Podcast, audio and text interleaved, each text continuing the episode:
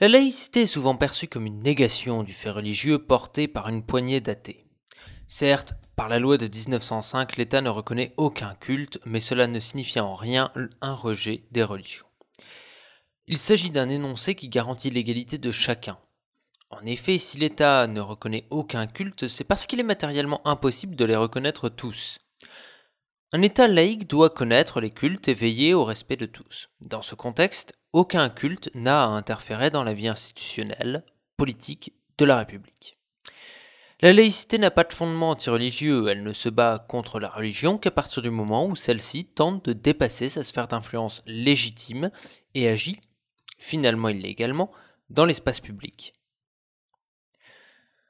La laïcité a eu parmi ses défenseurs sans doute des personnalités antireligieuses, anticléricales. Mais si la laïcité se doit de cantonner le fait religieux à une certaine distance de la vie publique, elle se doit aussi de cantonner l'athéisme à cette même distance. Si l'athéisme n'est pas une religion, il peut faire preuve des mêmes ressorts, donc présenter des dangers analogues à la dérive religieuse, prosélytisme, manque de respect des convictions individuelles, réécriture de l'histoire, intolérance, tous ces mots caractéristiques des dérives fondamentalistes religieuses peuvent aussi être le fruit d'une dérive fondamentaliste athée.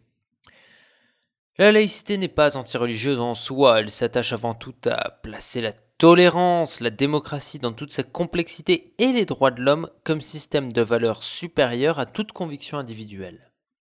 Si une conviction, religieuse ou athée, s'oppose à ce postulat nécessaire, la laïcité vient s'opposer à ces derniers. Là est la condition nécessaire à la vie pacifique et collective d'une société multiconfessionnelle.